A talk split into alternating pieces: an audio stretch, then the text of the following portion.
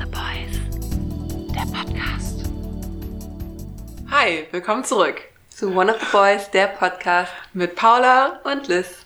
Und wir hassen diesen Anfang, aber uns fällt einfach kein besserer ein. Ich fand es heute mal nett gelöst. Wir haben das so ein bisschen immer abwechselnd was gesagt. Das können wir uns, also Fand ich nicht schlecht. Wir können den ganzen Podcast auch so machen, immer nur ein Wort sagen. Oh Gott, wie früher diese Geschichten, die man so beim Einschlafen sich erzählt hat, wo jeder ein Wort dazu sagen darf. Oh ja, tolle Geschichten sind bei rumgekommen. Das ist doch eine super neue Podcast-Idee, oder? Ja, finde ich klasse. Mhm. Lass uns das so machen. Bevor ihr direkt wieder abschaltet, hier schon mal der Teaser, worum es heute geht. Ähm, wir sprechen über den aktuellen Angriffskrieg, der von Seiten des türkischen Regimes auf die KurdInnen in Nordsyrien gefahren wird, auf Rojava weil wir finden, das ist ein sehr, sehr, sehr relevantes Thema, was ja gerade ein bisschen in der Öffentlichkeit auch ist, aber was einfach nochmal mehr Aufmerksamkeit äh, verdient und mh, mm, an den Pranger gestellt werden muss, was da gerade passiert. Und deswegen wollen wir drüber sprechen, ein kleines Akteursmapping machen, also nochmal drüber sprechen, wer da gerade überhaupt beteiligt sind, ist, ähm, welche Hintergründe es bei den einzelnen Akteuren gibt, ähm, vielleicht auch welche Motive es geben könnte, ist natürlich ein bisschen spekulativ, ähm, und was das Ganze mit Hegemonie zu tun hat. Und davor ähm, wollen wir kurz darauf eingehen, es ist Anfang Oktober, das Semester hat wieder angefangen. Die ganzen Studierenden strömen wieder zu den Universitäten. Berlin ist wirklich deutlich voller plötzlich wieder. Ja, die Bahn ist auch super voll wieder. Es ist Wahnsinn. Ja, mhm. die ganzen Leute sind wieder da und bei uns geht es jetzt ja auch wieder los, also Semesterbeginn. Ich habe das Gefühl, ich habe bestimmt, naja, zwei Semester nicht mehr richtig studiert, weil irgendwie war halt entweder Bachelorarbeit oder dann noch ein Seminar pro Woche. Also auf jeden Fall lange her, dass ich diesen ganz regulären Unibetrieb hatte. Und ja, es ist wieder eine Umstellung. Auf jeden Fall ist es wieder eine Umstellung. Ähm, für mich ist es auch auf jeden Fall eine Umstellung von der Studierendenschaft. Wir waren ja vorher am Otto-Suhr-Institut von der Freien Universität in Berlin, ähm, was bekannt dafür ist, dass es sehr kritische Lehre ist, sehr linke Leute, ähm, ja, also schon auch absurd teilweise, aber ähm, ja, auf jeden Fall besonders. Und ich bin jetzt an der Uni Potsdam und was ich nicht wusste, die Uni Potsdam hat auch eine sehr interessante Geschichte. Und zwar ähm, wurden da zu Zeiten der DDR quasi, also es war direkt am Grenzstreifen und da durften nur diejenigen hin, die dort ausgebildet wurden, um quasi in den Behörden, behördlichen Dienst zu kommen, also als hohe Beamte eingestellt oh. worden. Also es war so eine Kaderschmiede für ja, für DDR-Beamte und so ein bisschen, also ich will jetzt meinen Mitstudierenden nicht zu nahe treten, ähm, aber es werden schon teilweise Sachen gesagt, die bei meiner alten Uni oder bei unserer alten Uni nicht durchgegangen wären. Ja, wie hat, hätte bei uns hätte man sich zum Beispiel nicht darüber gefreut, dass ein Beratungsunternehmen von einer Unternehmensberatung ein Seminar gibt. Das hätte eher eine Barrikade gegeben und wahrscheinlich wäre das Seminar gestürmt worden. Auf jeden Fall. Das ist an der Uni Potsdam nicht so. Es ist nämlich genau der Fall, dass ein KPMG-Mitarbeiter ähm, ein Seminar leitet. Ich habe es mir nicht angeguckt, aber meine, also ich hatte ein paar Kommilitonen, die sich sehr darauf gefreut haben und meinten, es das spannendste Seminar und überhaupt Bürokratie und Verwaltung ist super spannend und das ist hands-on und ja, ich kann mich noch nicht so ganz identifizieren, aber ich gebe dir nochmal eine Chance. Ich werde in ein paar Wochen nochmal rückmelden, ob ich noch studiere oder ob ich schon abgebrochen habe. Ja, ich glaube, bei mir stehen die Chancen da ähnlich. Wie ihr wisst, ähm, bin ich ein Semester in Landschaftsarchitektur immatrikuliert, habe mich auch wirklich sehr wenig damit beschäftigt. Ähm, bin dann einfach mal hingegangen zu den ersten Vorlesungen und zur ersten Woche. Und es war natürlich eine richtige erste Woche. Also für die Leute, die wirklich anfangen zu studieren, also 18-Jährige, 19-Jährige, auch ein paar Ältere zum Glück dabei. Ich bin nicht ganz so aufgefallen ähm, ja, dass jetzt Landschaftsarchitektur sich sehr von Politikwissenschaft unterscheidet, muss ich glaube ich nicht sagen. Ähm, wir basteln, ähm, wir bauen Modelle, es sind wirklich unfassbare Präsenzzeiten werden gefordert. Ich habe höchsten Respekt vor jedem Menschen, der dieses Studium in Regelstudienzeit schafft oder auch generell schafft, weil ich finde es wirklich super aufwendig. Und ich hab, kann jetzt im Nachhinein doch die Sozialwissenschaft dann doch ein bisschen mehr zu schätzen wissen. ähm, aber es ist ein sehr spannendes Studium. Ich glaube ehrlich gesagt nicht, dass ich es zu Ende mache, aber ich versuche auf jeden Fall ein paar Projekte mitzunehmen und ein paar Sprachkurse. Ja, da werde ich euch aber auch auf dem Laufenden halten. Vielleicht können wir mal ein paar Fotos von deinen gebastelten Modellen schicken. Ich habe schon ein paar hübsche Häuschen gesehen, die Paula fabriziert hat. Müsst ihr euch vorstellen, dass ich sechs, sechs Stunden da stand mit einem Cuttermesser und versucht habe, kleine maßstabsgetreue Häuser zu bauen. Und es war einfach super schwer und es sah super scheiße aus am Ende so, ne? Dann habe ich mich umgeschaut, die anderen werden das auch nicht können, war so mein Gedanke. Die sah viel besser aus. So. Du hast nicht dafür gemacht, Paula, für Landschaftsarchitektur. Ach, ich finde es ein bisschen schade. Ich versuche es trotzdem. Ähm, so, genug vom Studium, zurück zum Thema.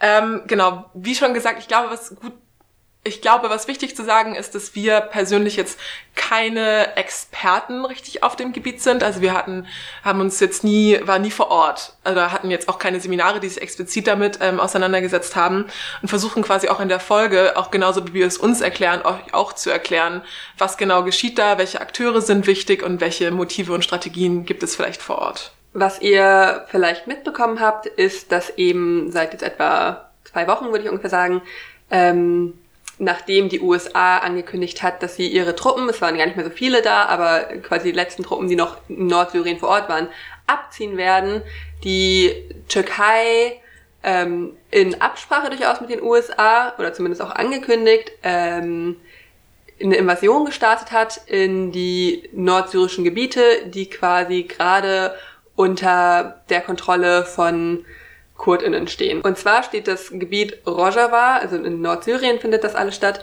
ähm, ja unter kurdischer Selbstverwaltung ähm, schon seit längerem, hat sich so im, im Laufe des arabischen Frühlings äh, herausgebildet. Und kurdische Selbstverwaltung bedeutet, dass die quasi ein eigenes Gesellschaftsmodell dort erproben oder entwickelt haben. Ähm, das geht zurück auf einen äh, kurdischen Politiker, Öcalan heißt der, der äh, schon seit langer Zeit in türkischer Haft sitzt, in Einzelhaft, ähm, der aber die Zeit gut genutzt hat und ähm, viele theoretische Ansätze gelesen hat zu eben Gesellschaftsbildung und das nennt sich demokratischer Konföderalismus, was dort gelebt wird. Da gehen wir am Ende auch nochmal drauf ein, was das bedeutet, was, weil das ein sehr besonderes Modell ist, wie mhm. ich finde. Ähm, genau, und das ist jetzt sehr in Gefahr und die Menschen vor Ort sind in akuter Gefahr und ähm, ja, es lassen sich auch jetzt schon sehr große ähm, Fluchtbewegungen feststellen. Also ich glaube, mehr als 200.000 Menschen sind halt auf der Flucht, weil permanent Angriffe geflogen wurden. Jetzt ist gerade eine Waffenruhe. Aber auf jeden Fall haben, hat diese, ich sage jetzt mal ganz bewusst, türkische Militäroffensive, wie sie halt auch im deutschen Fernsehen geframed wird, ähm, in der Region, die ja sowieso schon sehr instabil ist, wieder zu weiterer Instabilität geführt. Ähm, und deswegen ist das Ganze auch jetzt wieder auf der Tagesordnung quasi aufgetaucht. Ähm, Nochmal kurz zurück zu dem Begriff. Also türkische Militäroffensive finde ich, klingt ja erstmal so relativ neutral. Das impliziert irgendwie so, das wäre legitim, dass da eine Offensive stattfindet. Offensive ist ja sowieso ähm, ein Euphemismus, da denkt man irgendwie an Fußball oder ja, sei doch mal ein bisschen offensiver in deinem, keine Ahnung, in deiner Karriere, mach mal, trau dich mal ein bisschen mehr was. Letztendlich ist es allerdings ähm, fast eine Art Invasion. Also es ist eine meiner Meinung nach auch ein völkerrechtswidriger Angriff auf Gebiete in Syrien vom türkischen Regime. Genau, da haben ähm, ein paar Journalisten auch darauf aufmerksam gemacht, unter anderem Eric Wallace von der Taz, ähm, dass man eben nicht sagen sollte, es ist ein Militäreinsatz, eine Militäroffensive, sondern ganz klar es auch so nennen, was es ist, es anders framen. Ähm, es ist ein völkerrechtswidriger Angriffskrieg eine militärische Vertreibung, eine Invasion. Mhm. Das heißt, wir werden auch im Podcast ähm, versuchen, das so zu nennen. Dann würde ich jetzt sagen, dass wir mit dem Akteursmapping beginnen. Ein hochgestochener Begriff, der aber eigentlich nur aussagt, dass wir die verschiedenen Akteure, die sich halt innerhalb von dem Konflikt, ähm, also die da eine Rolle spielen, dass wir die einmal benennen, einen ganz kurzen Hintergrund geben, also warum ist dieser Akteur in diesem Konflikt relevant oder vielleicht ähm, welche, welche Beziehung gibt es auch zwischen den Akteuren, also wie stehen die zueinander. Und ähm, wir haben uns da mal zusammengesetzt und ein bisschen überlegt, okay, wer ist jetzt alles in dem Konflikt relevant? Das ist natürlich einerseits sind es die Kurdinnen und Kurden ähm, in, in der Türkei, aber natürlich auch in Nordsyrien oder in Syrien. Dann natürlich die Türkei oder das türkische Regime, was ja aktiv ist als Akteur. Dann der sogenannte Islamische Staat, also der IS, der ähm, wie ihr auch alle wisst, inzwischen ja eigentlich weitestgehend zurückgedrängt ist, von dem es aber immer noch ähm, viele Anhängerinnen und Anhänger gibt, die teil meistens ähm, von KurdInnen bewacht in Syrien in Gefangenenlagern gelebt haben und jetzt teilweise auch wieder ausbrechen, also freut man sich auch drauf. Dann natürlich der syrische Staat oder das Regime unter Assad, was auch immer noch ähm, quasi stattfindet, also was immer noch, also Assad ist ja immer noch auf dem Papier zumindest oder inzwischen auch wieder in der Realität der ähm, Präsident Syriens. Und dann noch so ein bisschen Akteure, die halt von außen darauf einwirken, wären einerseits die USA, die ja auch vor Ort Angriffe geflogen sind, und dann vielleicht ein bisschen im Hintergrund auch noch die Europäische Union, die ja zumindest durch ähm, Worte oder durch Unterstützung, seien das jetzt Waffenlieferungen oder Ausbildung, auch im Konflikt beteiligt waren. Fangen wir also mit dem zentralsten Akteur vielleicht an, den KurdInnen. Ähm, ich war am Anfang sehr verwirrt mit den ganzen Abkürzungen. Es gibt verschiedene Gruppierungen, verschiedene Parteien, die haben alle verschiedene Namen. Die Namen werden anders geschrieben, als sie ausgesprochen werden. Das hat bei mir für komplette Verwirrung gesorgt. Ähm, deswegen vielleicht erstmal, um das klar zu machen. Es gibt die PKK, das sind die KurdInnen in der Türkei. Das ist eine kurdische Partei, die in der Türkei existiert. Und dann gibt es noch die JPG, geschrieben YPG. Das ist, ähm, ah, und die PJD, geschrieben PYD. Die PJD ist quasi die kurdische Partei in Syrien und deren militärischer Arm, ähm, das ist dann die JPG. Und dann gibt's aber auch noch die JPG, um es nochmal verwirrender zu machen. Das ist dann die Frauenmiliz der JPG. Also nochmal, PKK ist die kurdische Partei in der Türkei. Dann die PJD ist die kurdische Partei in Syrien. Die JPG ist der militärische Arm dieser Partei und die JPG ist die Frauenmiliz, um das nochmal klar zu machen. Mhm. Aber warum gibt es denn dann eigentlich eine kurdische Partei in der Türkei und eine in Syrien? Also warum sind die Kurden aufgeteilt auf verschiedene Länder? Frau Paula, was für eine gute Überleitung, was für eine gute Frage auch. Ähm, man muss sich das Ganze so vorstellen. Im Zuge des Ersten Weltkrieges gab es äh, auch in diesem Bereich des nahen, sogenannten Nahen Ostens ähm, da war ja früher das Osmanische Reich, es gab sehr viele verschiedene Gruppierungen und da wurden irgendwann Grenzen gezogen.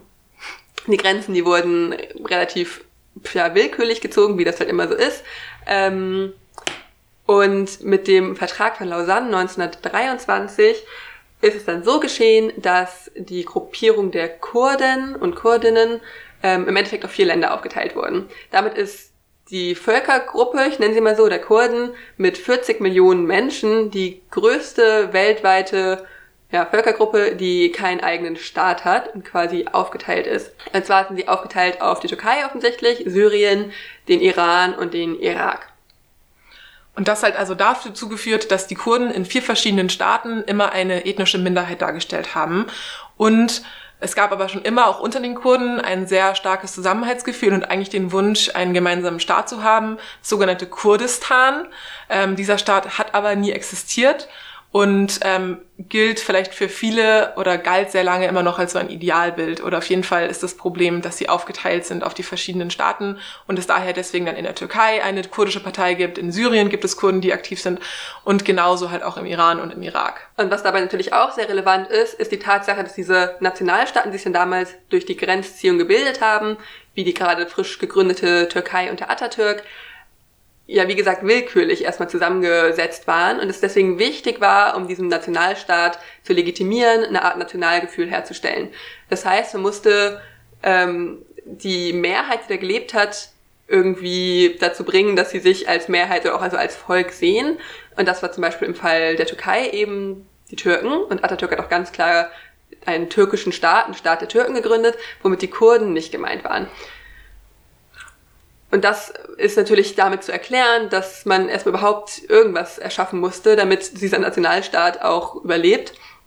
Äh, was natürlich aber schlimme Auswirkungen für Minderheiten hatte, wie die Kurden, weil die von vornherein ähm, quasi als ja, nicht gleichwertig betrachtet wurden. Genau, also die haben halt sehr lange eine Minderheit im türkischen Staat dargestellt, die auch deutlich getrennt von den Türken auch gesehen wurden von den Türken. Die haben auch ähm, in bestimmten Teilen der Türkei gelebt, die wirtschaftlich schwächer waren, hatten dann den Ruf der Bergtürken oder so etwas in die Richtung. Also ähm, eine ganz klare auch Diskriminierung gegen Kurden war in der Türkei schon sehr lange zu beobachten. Aber man muss halt wirklich sagen, die Kurden waren auch immer sehr bevölkerungsreich. Das war jetzt keine kleine Gruppe, die ähm, dann da irgendwie untergeht oder so, sondern die haben halt sehr lange unter dieser Diskriminierung auch ähm, gelitten. Und das hat natürlich dann auch wieder logisch dazu geführt, dass die sich auch dann formiert haben, ein eigenes ähm, national- oder ethnisches Gefühl ähm, sich unter denen gestärkt hat und dann auch sich so eine Art Gegenbewegung entwickelt hat. Und bei den Kurden war das so, dass ähm, die sich halt ähm, organisiert haben und auch so ein bisschen ausgehend von den 68er-Bewegungen, die es europaweit gab unter den Studierenden,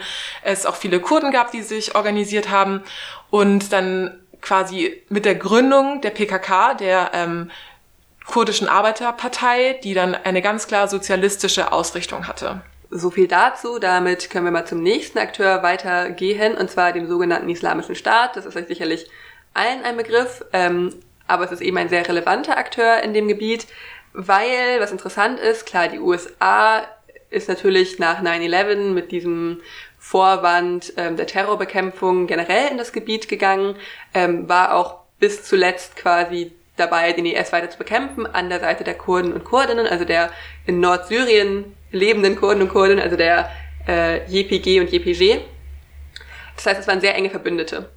Und wie Paula am Anfang schon gesagt haben, hat, haben viele der noch Mitglieder des IS, die auch noch zum Teil sehr, sehr, sehr aktive oder gläubige Mitglieder sind, also sind jetzt nie, keine Menschen, die ähm, irgendwie geläutert wurden, während sie dort im Gefängnis waren, sondern es sind wirklich noch ähm, ja, glühende Anhänger. Glühende Anhänger kann man sagen. Ähm, Männer wie Frauen. Manchmal macht man den Fehler zu denken, das sind die Männer und dann die ES-Frauen laufen irgendwie passiv nebenher. Nein, das sind auch glühende Anhängerinnen zu großen Teilen und die leben eben ähm, in Gefängnissen. Es ist natürlich ein riesengroßer logistischer Aufwand, auch ähm, da diese Menschenmengen irgendwie äh, in Gefängnissen zu verwahren. Ja, aber auch menschenwürdig, sie zu behandeln, weil wie mhm. gesagt, da leben auch Kinder teilweise in diesen Lagern, die leben ja in, mit ihren Müttern dann dort und ähm, die Kurden haben das halt wirklich, also was so ein bisschen der Konsens, der ist, den man so mitkommt, sehr vorbildlich gemeistert. Also die mhm. haben das wirklich mit sehr wenig Ressourcen, klar mit Unterstützung der USA und von anderen auch, aber sie haben es einfach geschafft, da ähm, wirklich so ein bisschen Ruhe reinzubekommen und halt diese ähm, IS-KämpferInnen irgendwie zu inhaftieren, ohne sie jetzt, sage ich mal, durch Folter oder durch Erschießungen oder durch irgendwelche richtig grausamen Aktionen, das einfach einzudämmen. Und das wurde ihnen ja auch immer international sehr hoch angerechnet. Die Türkei dagegen hatte immer ein eher ambivalentes Verhältnis zum IS. Und zwar haben sie sich eigentlich bei der Bekämpfung sowieso ziemlich zurückgehalten.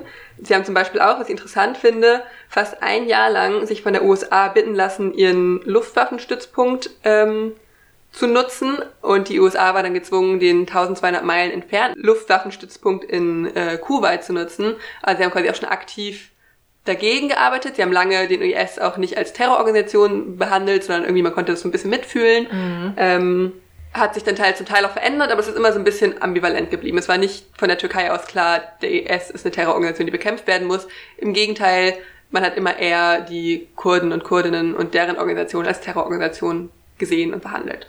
Und natürlich auch der ganze Ort, wo das alles stattfindet, ist ja immer noch äh, syrisches Staatsgebiet und deswegen ist auch das syrische Regime, ähm, wenn es um den Konflikt geht, von hoher Relevanz. Da vorne ran natürlich immer noch Bashar al-Assad, ähm, der syrische Präsident, der immer noch im Amt steht.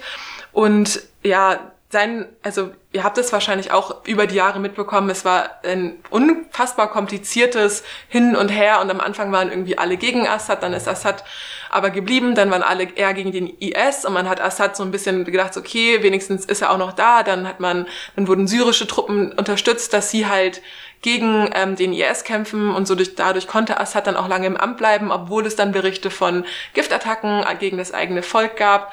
Ähm, also ein riesiges Hin und Her. Und jetzt haben wir 2019 und Assad ist immer noch im Amt. Und er hat auch gerade eine sehr gefestigte Situation. Einfach dadurch, dass in Syrien so wenig Struktur herrscht ähm, und er auch inzwischen von der Bevölkerung wieder einen gewissen Rückhalt hat, von der Bevölkerung, die halt da geblieben ist. Das muss man in Syrien ja auch immer dazu sagen. Es sind unfassbar viele Menschen mussten fliehen, mussten das Land verlassen. Ähm, und die, die jetzt noch da sind, wünschen sich ja auch, was man auch sehr, sehr gut verstehen kann, finde ich einfach ein bisschen Frieden und Ruhe.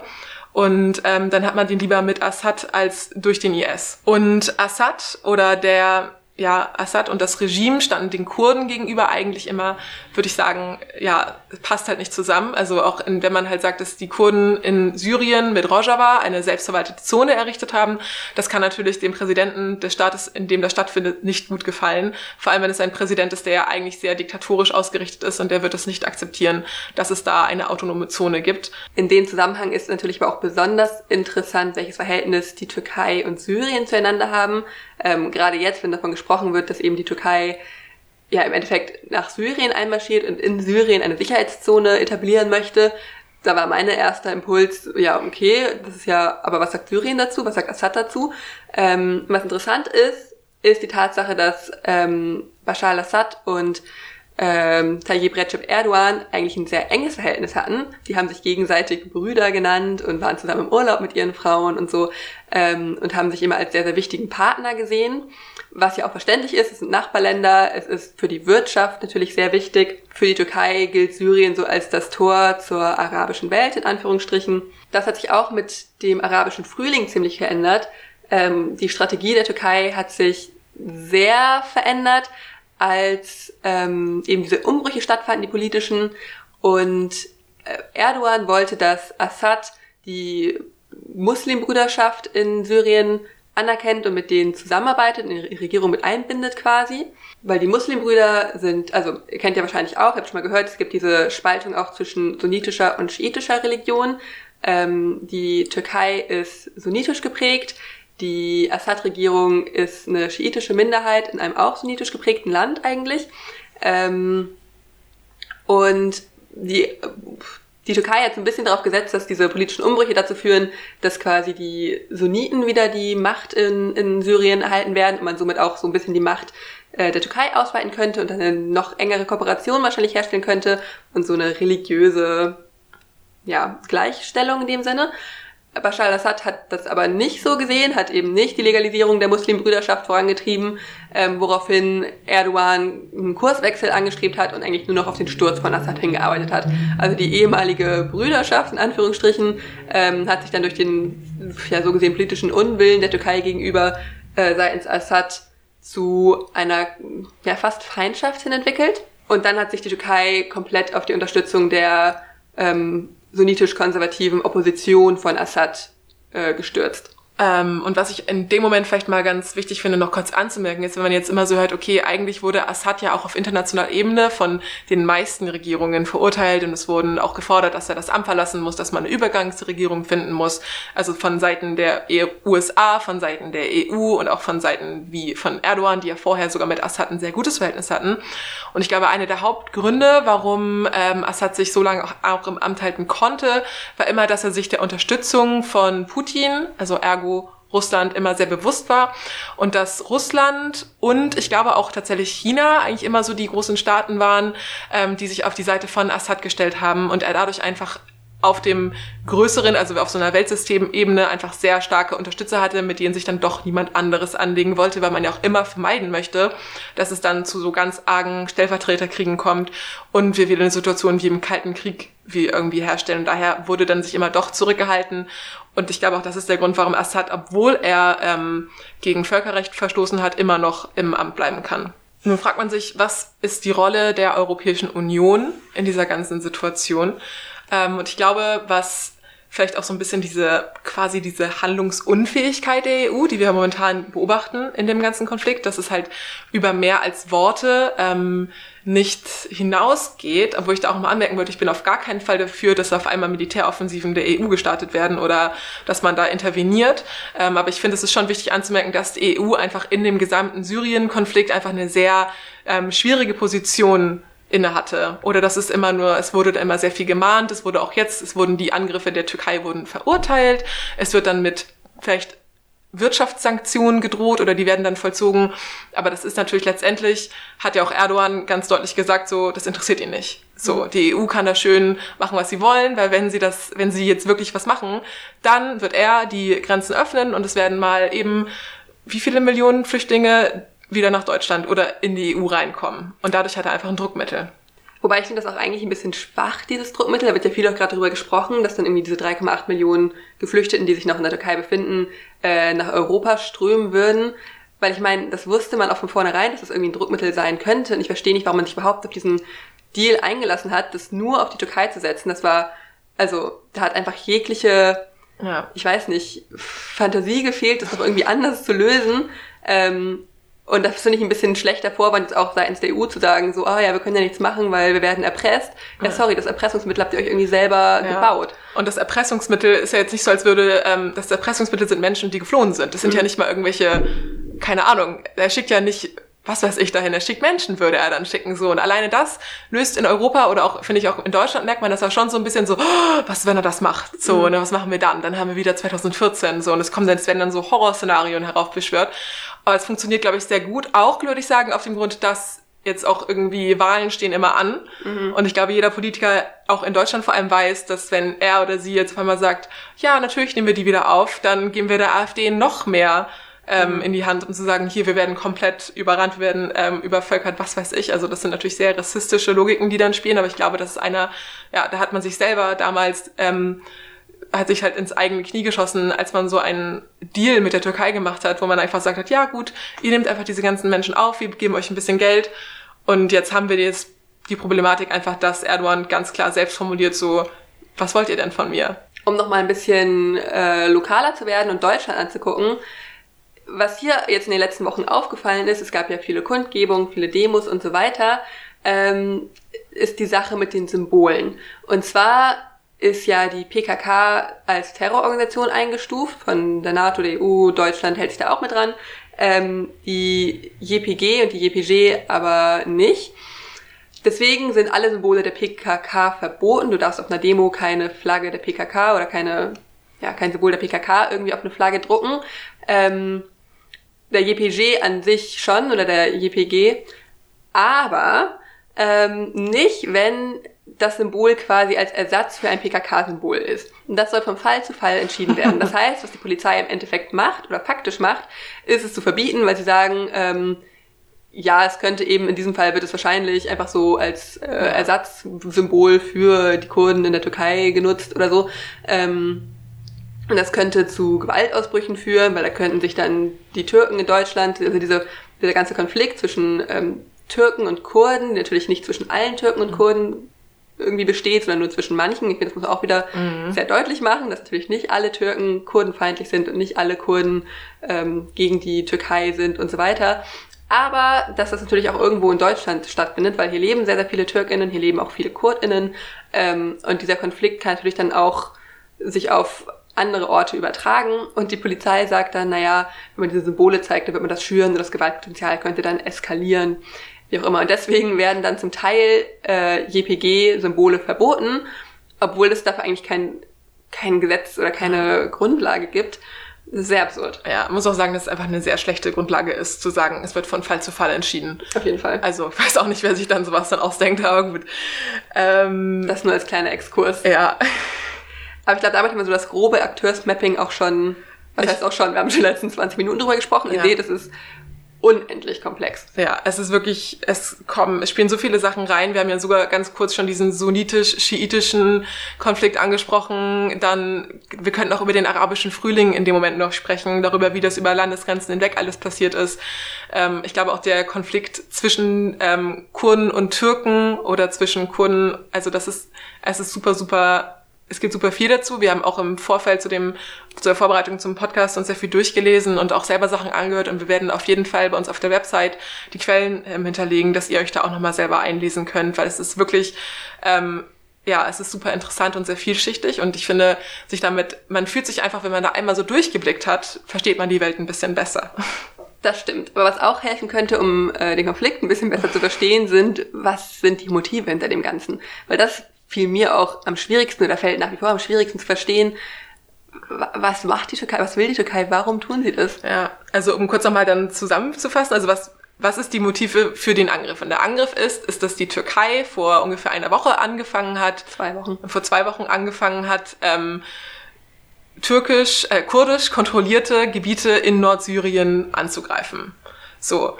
Ähm, zunächst muss man da einmal sagen, das ist halt ein Staat, der einen anderen Staat angreift. Das ist eine Form von Invasion. Es ist in dem Moment auch völkerrechtswidrig und es ist auch natürlich auch eine Form von Krieg, die auf einmal stattfindet.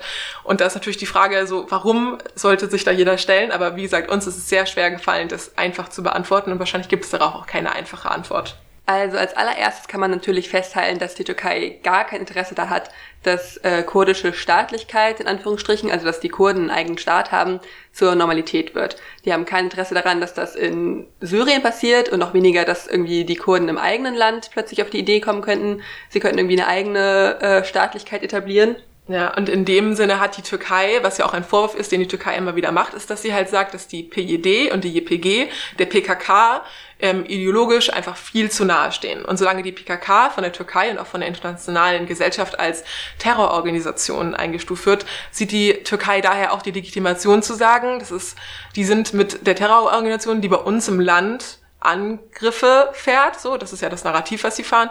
Ähm, deswegen ist halt der Grund, dass sie sagen, okay, das ist eine Gefahr für die Türkei die PJD und die JPG sind auch eine Gefahr für die Türkei, grenzt ja auch an die Türkei das Gebiet tatsächlich. Also ist die räumliche Nähe ist gegeben.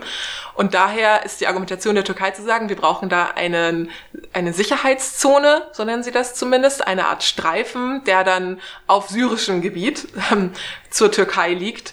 30 Kilometer oder 35 Kilometer breit ist, glaube ich, die Forderung, die gerade im Raum steht. Also es sind 30 Kilometer tief, aber es sind irgendwie 86 Kilometer breit, ja. also an der Grenze entlang, was schon ein riesiges Gebiet riesiges Wahnsinn. Gebiet. Ja. Dann ist drittens natürlich einfach auch die Historie zu beachten, dass seit über 30 Jahren im Endeffekt äh, die AKP oder das, das äh, türkische Regime, die türkischen Parteien mit der PKK im Konflikt stehen, im Krieg teilweise stehen, ähm, es immer wieder Aufstände gibt. Also das darf man nicht vergessen, ne? das ist ja jetzt nichts, was von heute auf morgen überlegt wurde, sondern da sind einfach ganz, ganz tiefe Risse und ganz, ganz tiefe ähm, ja, Aggressionen gegeneinander vorhanden. Und was du eben gesagt hast zu dieser Tatsache, dass die Türkei sich bedroht fühlen könnte von ähm, Kurden eben so nah in ihrem Grenzgebiet, ähm, ist natürlich auch oder beruht auch darauf, dass es durchaus Angriffe gegeben hat, dass zum Beispiel ähm, die JPG salafistische Gruppen im Grenzgebiet der Türkei bekämpft haben. Ich meine, das kann man auch so oder so auslegen, ne? ob man das jetzt als Bedrohung dann für die mhm. Türkei sieht oder nur für diese Gruppen und auf welcher Seite man da ist. Ähm, aber man versteht das Narrativ, was dahinter steht. Ja, und das finde ich in dem Zusammenhang auch nochmal wichtig, ähm, deutlich zu sagen, ist, dass man vielleicht immer, wenn man von außen auf sowas schaut, dann neigt man dazu, seine Sympathien zu verteilen ähm, und zu sagen, oh, aber was die Kurden da in Syrien gemacht haben, das war doch alles so super und so. Oder man, man vielleicht schätzt man das Gesellschaftssystem, was in Rojava aufgebaut wurde. Aber ich finde, man muss auch dem, den Türken auch insofern das Verständnis entgegenbringen, dass wenn es über Jahrzehnte lang auch Angriffe gab in der Türkei von Mitgliedern der PKK, dann ist auch diese Wut ähm, ein bisschen verständlich oder es ist verständlich, warum es da immer noch so eine Spaltung gibt zwischen Türken und Kurden teilweise oder warum es immer noch diese Reibung so geben kann. Also ich würde dahingehend zustimmen, dass ich verstehe, warum man das quasi der Bevölkerung gut verkaufen kann und warum vielleicht die Bevölkerung da schnell hintersteht, weil es ja auch wieder leichte wir haben wieder so eine Form von Othering, ne? Es ist natürlich politisch ja. irgendwie einfach zu sagen, wir haben da einen Feind und für unsere nationale Sicherheit ist es wichtig, dass wir zusammenhalten und diesen Feind bekämpfen. Also insofern verstehe also würde ich jetzt nicht jedem Türken äh, irgendwie den Hals abschneiden wollen, der sagt irgendwie so, oh, hm. also ich verstehe, dass man da an diese, da so reinwächst und denken könnte, genauso wie ja vielleicht auch in Deutschland gegen Ausländer, das ist halt in der Türkei gegen Kurden. Ähm, aber trotzdem würde ich nicht sagen, dass man das dem türkischen Regime verzeihen kann, dass sie da diese, diese Teilung quasi aufmachen, dass sie so äh, ja, Aggression, Gewalt und Angst schüren gegen die KurdInnen, ähm, gegen eine Minderheit im eigenen Land. Also finde ich schwierig, sich da jetzt auf die Seite der Türken zu stellen. Nein, ja, nee, also ich glaube, was mein Punkt halt nur ist, ist, dass man, ähm, also ich, ich finde halt, wenn man halt so einen Konflikt betrachtet, dann, gut, das versuchen wir auch sowieso nicht zu machen und das versuche ich nicht zu machen, ist, dass man halt immer so leicht diese Gut und Böse, das sind die Opfer, das sind die Täter. Mhm. Ich glaube, in dem Konflikt zwischen ähm, Kurden und Türken waren es immer auf beiden Seiten Opfer und Täter. So, und dass in dem Moment, vielleicht gerade in, in dem konkreten Teil von dem Konflikt, die Türken oder das türkische Regime als Täter zu betrachten ist und wo ich auch auf jeden Fall sehe, dass es halt völkerrechtswidrig ist und dass es ähm, Formen von Gewalt sind, die auf gar keiner Ebene zu legitimieren sind, glaube ich auch, dass es ähnliche Angriffe schon mal von der anderen Seite gab und dass man das auch nicht komplett ähm, so sagen kann, so, oh, aber das waren immer nur so Aufstände oder die haben es ja für die richtige Sache getan oder so, dass man da auch ein bisschen die Trendschärfe bewahren muss. Ja, was vielleicht dazu wichtig ist, nochmal hervorzuheben, ist die Tatsache, dass, ähm, ja, wie wir schon gesagt haben, die PKK quasi so eine Art kolonialen Aufstände auch hatten, weil sie eben in dieser Minderheit waren und sich gefühlt haben, als würden sie jetzt ähm, ja so ein bisschen gefressen werden von dem türkischen Staat und benachteiligt werden. Und das war am Anfang ganz klar militärischer Natur, also äh, wie auch in anderen kolonialen Aufständen, wo man quasi erstmal von unten gekämpft hat gegen das Regime ähm, man spricht ja auch von, also Krieg als Polit Weiterführung der Politik mit anderen Mitteln, das haben die auch so quasi gesehen. Es gab dann aber einen Paradigmenwechsel. Also irgendwann ähm, wurde gesagt, okay, das macht so keinen Sinn mehr. Sie hatten auch große militärische Verluste und sowas. Also es war mhm. auf beiden Seiten durchaus auch ähm, blutig. Und man hat sich dann darauf besinnt, quasi Verhandlungen aufzunehmen. Es wurde auch teilweise dann kritisiert, dass man gesagt hat, okay, jetzt sind irgendwie die Kurden eingeknickt und ähm, ja, das haben wir so ein bisschen verloren, aber man hat eben gesagt, nee, man muss jetzt politisch irgendwie arbeiten, man muss ähm, politisch gegen vorgehen. Da hatten sie auch durchaus Erfolge mit. Und da können wir vielleicht gleich noch ein bisschen näher drauf eingehen, weil wir haben ja schon am Anfang gesagt, ähm, dass das alles auch so ein bisschen was mit äh, Hegemonie zu tun hat. Und ja, Paul, vielleicht kannst du auch mal kurz erklären, was Hegemonie bedeutet und wie das in den Zusammenhang reinspielt. Ja, also ich würde sagen, Hegemonie war so eins der Buzzwords, äh, die man im Studium ähm, so mitbekommt. Da gibt es immer viele Sachen, die hegemonisch sind, hegemoniale Männlichkeit. Ähm, in diesem Kontext ist Hegemonie, also muss man sagen, ist es ist auch ein bisschen umstritten. Es gibt ähm, verschiedene Lesarten. Ähm, man könnte als kleinsten gemeinsamen Nenner eine Definition von Iris Wurm nennen. Ähm, die hat nämlich gesagt, dass Hegemonie letztendlich sich daraus auszeichnet, dass es einen dominierenden Staat gibt, der im Vergleich zu den anderen Staaten oder im Vergleich zu den anderen Mächten, die existieren, einfach herausragend mächtig ist. Also der eindeutig festzulegen ist als die stärkste Macht, die es in einem System gibt ähm, und die einfach am ehesten dazu in der Lage ist, auch die anderen zu beeinflussen oder zu überstimmen oder dass es auch von den anderen Mächten in dem Moment einfach sehr unwahrscheinlich wäre, diese Hegemonialmacht in irgendeiner Form anzufechten. Ähm, wenn man dann von so einem Weltsystemansatz ausgibt, dann würde man heutzutage oder war sehr lange so die Ansicht, dass die USA der Welthegemon ist und die haben sich auch immer selber so verstanden. Es gab sehr lange das Selbstverständnis der USA, dass sie als gutartiger Welthegemon herrschen und in Konflikte eingreifen und so ein bisschen ähm, auch als Weltpolizei auftreten. Und ich glaube, mit dem Bild der USA bin ich auch sehr lange so ein bisschen groß geworden. Es war immer so dieses Bild, es gab irgendwelche Konflikte, sei das jetzt der Erste Weltkrieg oder der Zweite Weltkrieg, und irgendwann ist die USA eingegriffen und haben das Ganze dann irgendwie geregelt. So, und genauso dann halt auch, dass die USA ja auch anscheinend ja irgendwie dieses Selbstverständnis hat, zu sagen, wir gehen ähm, in einen Konflikt nach Syrien und ähm, kämpfen dort gegen den Isla islamischen Staat. Also dass die USA da einfach als Hegemon auftritt.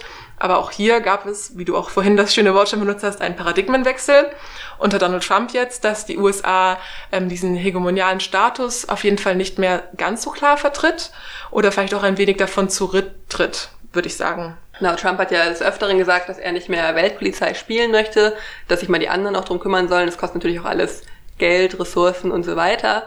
Ähm, und das lässt natürlich dann ein Vakuum entstehen, wenn plötzlich jemand ähm, wegtritt, der lange Zeit das äh, Spielfeld quasi dominiert hat. Äh, und dieses Vakuum drehen dann natürlich andere Kräfte. Und in diesem Fall ist es jetzt das türkische Regime. Und da kann man dann in gewisser Weise natürlich auch von einem von einer regionalen Hegemonie sprechen. Also die Türkei hat natürlich keine Bestrebungen, ähm, ja jetzt in der, im Weltsystem Hegemonstatus zu erreichen, ähm, aber natürlich in der Region könnte man schon sehen, dass es eventuell manche Menschen sprechen sogar von neo-osmanischen Tendenzen, also dass man wieder so dieses äh, frühere osmanische Reich kontrollieren möchte.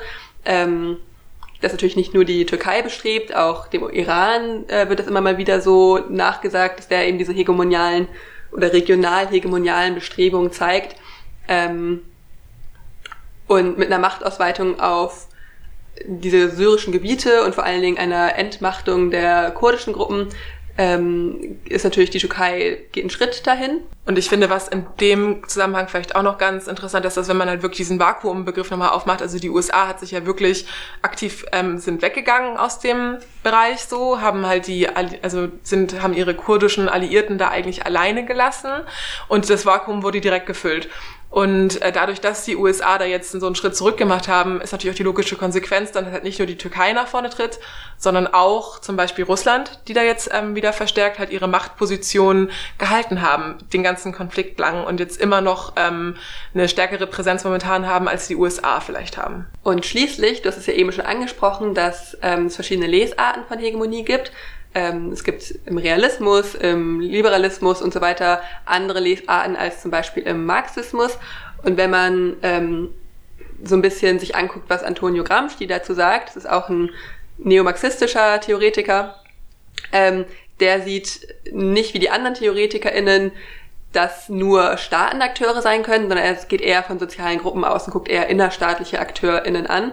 Ähm, und schaut, wer in einem Staat, in einem Land, in einem Geflecht quasi ähm, als soziale Gruppe ein, eine Vormachtstellung hat, einen hegemonialen Status also besitzt, ähm, was in der Türkei natürlich die sunnitischen Türken sind, die aber in gewisser Weise, ob das jetzt berechtigt ist oder nicht, von dieser Gefahr ausgehen, ähm, dass die Kurden ähm, diesen Hegemonialstatus irgendwie angreifen könnten.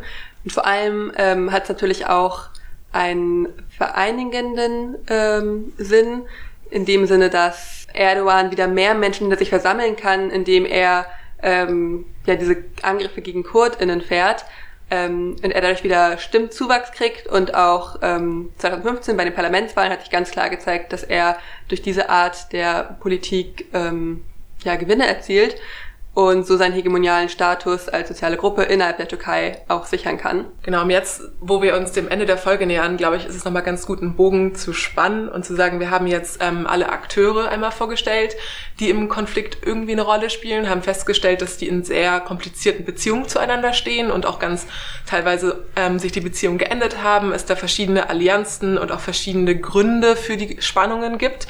Ähm, das alles jetzt zu der aktuellen Situation geführt hat, dass ähm, kurdisch kontrollierte Gebiete im Norden von Syrien von türkischen Truppen angegriffen werden. Es gibt zwar gerade eine Waffenruhe, ähm, also da müssen wir alle mal schön weiter ähm, uns auf dem Laufenden halten, was passiert, aber dass auf jeden Fall diese Angriffe ähm, passiert sind und dass dadurch auch schon mehrere Menschen ähm, getötet wurden, viele hunderttausende Menschen vertrieben wurden.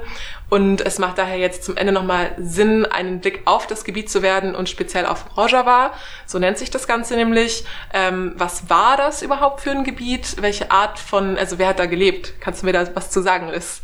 Also erstmal, was ich sehr interessant finde, Rojava äh, bedeutet einfach erstmal westlich mhm. zu Deutsch, was ich ja schon eine, eine interessante Namensgebung. Ähm, wie wir schon am Anfang gesagt haben, es ist eine kurdische Selbstverwaltung, die auf drei Säulen basiert. Und zwar zum einen die, Part die partizipative Demokratie, die Geschlechtergerechtigkeit und äh, ein ökologisches Bewusstsein. Und das ist alles aus einem marxistisch-leninistischen Background entstanden. Ähm, das lässt sich zurückführen auf Öcalan heißt der Mann, ähm, 1993, wie auch gesagt, ähm, seitdem in türkischer Einzelhaft äh, in der Zeit hat er sich sehr viel, äh, hat er sehr viel lesen können, hat sich sehr viel mit den Theoretikern wie ähm, Adorno, Foucault, Bookchin auseinandersetzen können. Auf diesen Theoretikern basiert quasi so ein bisschen die Idee des Ganzen. Ähm, es geht darum, dass es eben keine großen Hierarchien geben soll. Entscheidungen sollen alle sehr lokal auf der niedrigsten Ebene getroffen werden in ähm, Communes, also Kommunen ist das falsche Wort, in... Ja, also in, in örtlichen, kleinen, regionalen Verbänden werden Entscheidungen getroffen, die dann halt auch nur für den Bereich ähm, oder in dem Bereich vor allem Wirkung tragen. Also dass wir nicht diese Top-Down-Entscheidungen haben, wie wir sie vielleicht in einem Staat wie Deutschland beobachten können, sondern dass dann halt in ja, verschiedenen Gremien wahrscheinlich einfach Abmachungen gemacht werden und dann auch die Leute, die vor Ort sind, die vor Ort wissen, was passiert, dann auch die Entscheidungen treffen. Genau, also eher ein Bottom-up-Ansatz. Es kann sich also jeder politisch aktiv beteiligen und es geht gar nicht mehr nur darum, so einen Staat zu gründen, sondern wirklich eine andere Gesellschaftsform zu leben. Ähm, wie gesagt, die Rechte von Frauen sind ganz, ganz klar auch in der Verfassung mit drinne oder in der, es gibt keine Verfassung, aber so in den Grundlinien, in den Grundprinzipien ähm, verankert. Deswegen auch die oder was so in westlichen Medien oft aufgegriffen wird, ist die Tatsache, dass es Frauenmilizen gibt, die mhm. JPG, von der ich vorhin gesprochen hatte, was natürlich auch gerade in der Region irgendwie was Besonderes ist.